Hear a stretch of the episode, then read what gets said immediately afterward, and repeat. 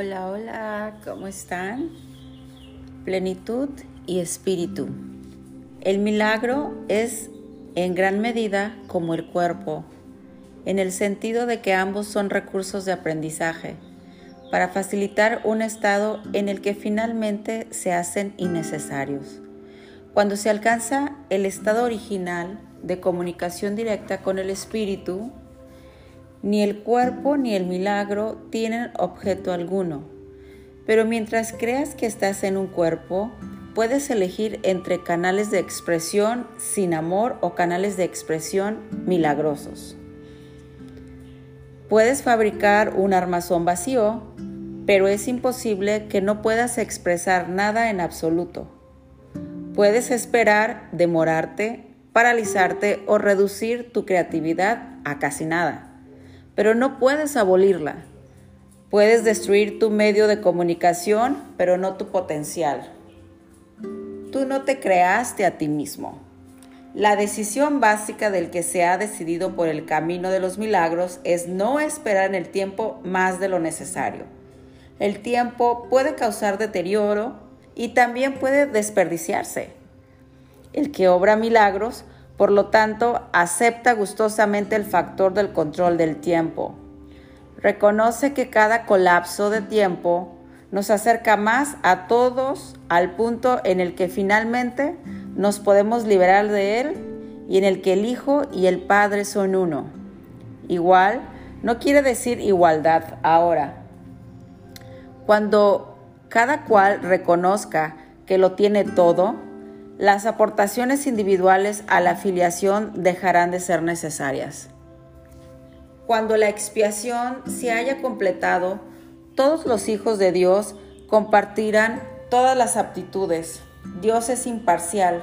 Todos sus hijos disponen de todo su amor y Él da sus dones libremente a todos por igual, excepto que os volváis como niños pequeños significa que a menos que reconozcas plenamente tu completa dependencia de Dios, no podrás conocer el poder real del Hijo en su verdadera relación con el Padre. El que los hijos de Dios sean especiales no procede de una condición de exclusión, sino de una inclusión. Todos los hermanos son especiales. Si creen estar privados de algo, su percepción se distorsiona. Cuando esto ocurre, toda la familia de Dios, la filiación, sufre un deterioro en sus relaciones.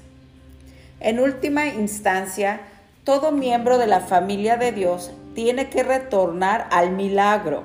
Le llama a retornar porque le, le bendice y le honra, aun cuando esté ausente en espíritu. De Dios no se hace burla, no es una amenaza, sino una garantía. Dios habrá sido burlado si alguna de sus creaciones careciese de santidad. La creación es plena y la señal de la plenitud es la santidad.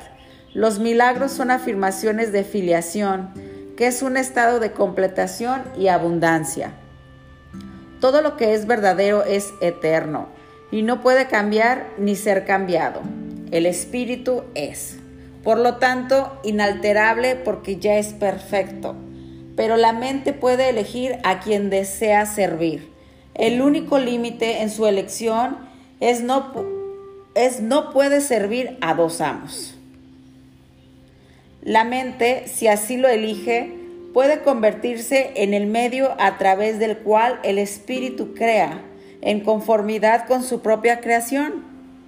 De no elegir eso libremente, retiene su potencial creativo, pero se somete a un control tiránico en lugar de a uno autoritativo. Como resultado de ello, aprisiona, pues tales son los dictados de los tiranos. También de mentalidad significa poner tu mente a disposición de la verdadera autoridad. El milagro es señal de que la mente ha elegido dejar guiar por mí en el servicio a Cristo la abundancia de Cristo es el resultado natural de haber decidido seguirle. Hay que arrancar todas las raíces que están a flor de tierra porque no son lo suficientemente profundas como para prestarte apoyo. La ilusión de que las raíces superficiales pueden arraigarse más y así prestarte apoyo es una de las distorsiones en la que se basa lo opuesto a la regla de oro. A medida que se abandonan esos falsos puntales, se experimenta temporalmente cierta inestabilidad en el equilibrio. Sin embargo, no hay nada más inestable que una orientación invertida y nada que la mantenga invertida puede conducir a una mayor estabilidad. Así es.